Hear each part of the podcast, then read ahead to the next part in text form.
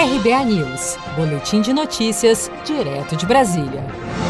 O Ministério da Economia apresentou nesta quinta-feira, 3 de setembro, seu projeto de emenda constitucional que trata da reforma administrativa.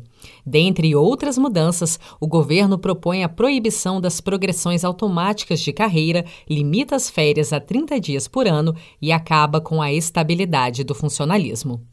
A proposta ainda elimina o adicional por tempo de serviço, a licença-prêmio, impede o servidor de acumular adicional com salário, torna a aposentadoria obrigatória quando o servidor completar 75 anos e extingue parcelas indenizatórias sem previsão legal. O projeto prevê, no entanto, que as mudanças só serão aplicadas para os funcionários públicos contratados para os três poderes executivo, legislativo e judiciário da União, estados e municípios após a aprovação da PEC, mas preserva categorias específicas. Juízes, procuradores, promotores, vereadores, deputados, senadores e até militares, por exemplo, serão poupados das novas regras pela proposta do governo. O secretário especial adjunto de Desburocratização, Gestão e Governo Digital do Ministério da Economia, Gleison Rubim, explica que, constitucionalmente, o chefe do Poder Executivo não pode propor normas de organização de fora dos seus respectivos membros. O que, que a proposta não abrange?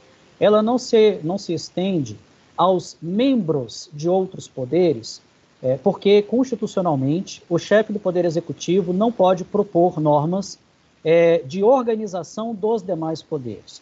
Então, os magistrados, que são os membros do Poder Judiciário, os parlamentares, que são os membros do Poder Legislativo, não estão no escopo da proposta original que nós estamos trazendo aqui.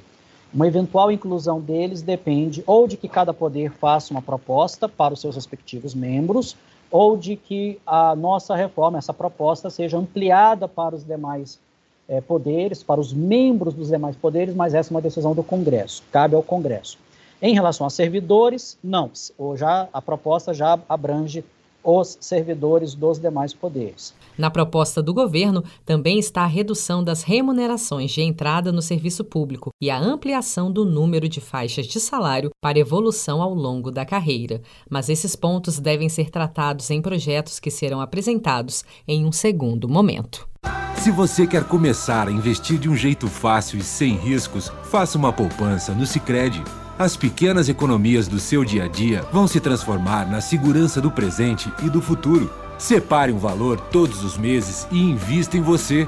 Poupe com o Sicredi, pois gente que coopera cresce.